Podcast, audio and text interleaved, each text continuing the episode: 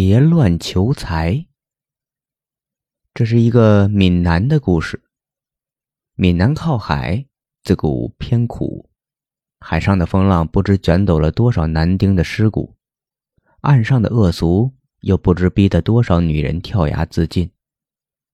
早些年间，常有无主的尸骨出现，衣衫肉骨不可辨识，只有惨白的枯骨上缠绕着亡人的。一缕魂魄。这种无主无后的尸骨，捡骨者按照男女尸骸分拣，各自送入小庙。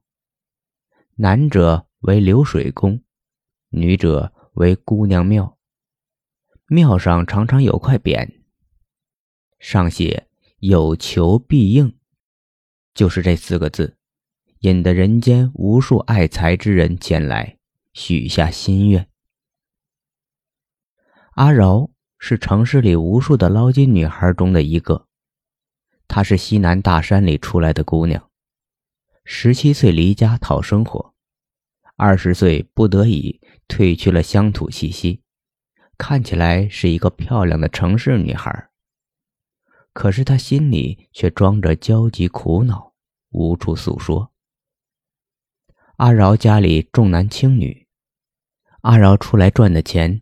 都被父母索要回去，晚给一天都要被骂不孝。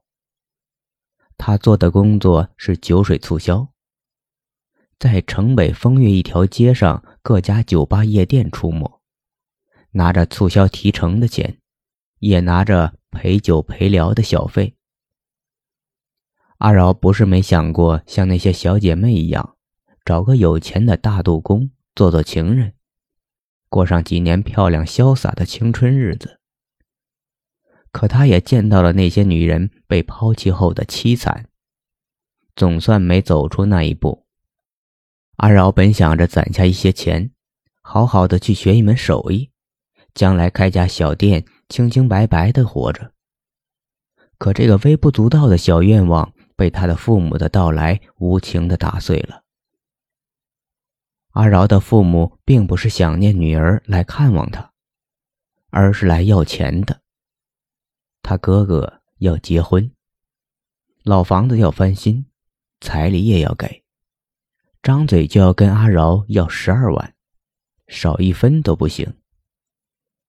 阿饶的娘偷偷把他叫到一旁，问他身子还干净不？阿饶红了脸，禁不住他娘狠狠掐他胳膊。点了点头。他娘长吁一口气，说：“那就好。”原来他爹娘也知道女儿没有那么多的钱，可女儿的身子值钱呢。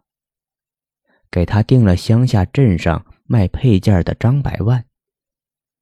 张百万脾气不好，打跑了两任老婆，带着三个小娃子，四十多岁了，一脸的横肉。见了阿饶的照片，吧嗒吧嗒嘴儿，说：“只要还是个黄花闺女，他就出这十二万。”阿饶好说歹说，送走了爹娘，得了一个月的宽限时间。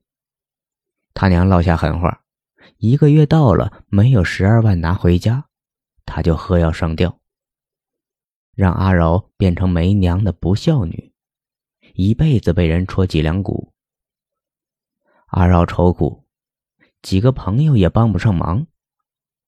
可一个姐妹的话，让阿饶看到了一丝希望。她说：“要是有神仙显灵，能让你这个月多拿些提成就好了。我们再凑凑，也能帮你得了个自由身。”阿饶想到山上的那座姑娘庙，他不止一次听酒客说过，那庙里求财最是灵验。赌徒去的最多，只是必得许下重愿，许愿必还，不然会厄运缠身。阿饶抱着试一试的心态，真的去了姑娘庙。庙里是七座泥像，面貌衣裙各不相同，都是女儿姿态。阿饶跪着执香许愿，只要让他这个月赚够十五万。他送块二两半的金牌牌给仙姑。那个月的阿饶真的像是如有神助，财源滚滚。三十天后一结算，正正好好赚了十五万。阿饶长松一口气，他真的买了一块二两半的金牌，送到了庙里还愿。庙祝婆婆当日没亲见他许愿，接了金牌供在桌上，满脸带笑的送他出门。不成想，阿饶刚出山门，脸色苍白，没了血色，晕倒在台阶上。阿饶从医院醒过来，来陪他的小姐姐正抹着眼泪。原来阿饶脑袋里长了数个肿瘤，得开刀动手术。期间，阿饶的爹娘打过电话来要钱，小姐妹只说了阿饶生了脑瘤要开刀，那边竟然挂了电话，再没动静。阿饶听了呜呜直哭，他知道爹娘是以为他没钱。还要拖累家里。大山里的人都认为长了脑瘤必死无疑。城里的医院会吃人，哪还肯要他这个累赘？一番检查之后，决定开刀动手术。阿饶出院那天，给哥哥攒的十二万块钱，正正好好的花得干净。阿饶在生死线徘徊了一回，像是做了一个梦。他想不通。姑娘庙的香菇既然帮了他，他也还了愿，为何还要落得这样的厄运，最后化成泡影？阿饶又去了一次姑娘庙，他哭着问香菇：“这是为什么？”庙里的香烛袅袅，七座泥像只看着他，一丝回应也没有。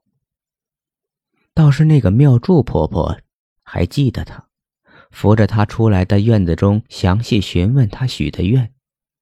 听完，长叹一声：“哎，姑娘呀，你的愿许的糊涂呀！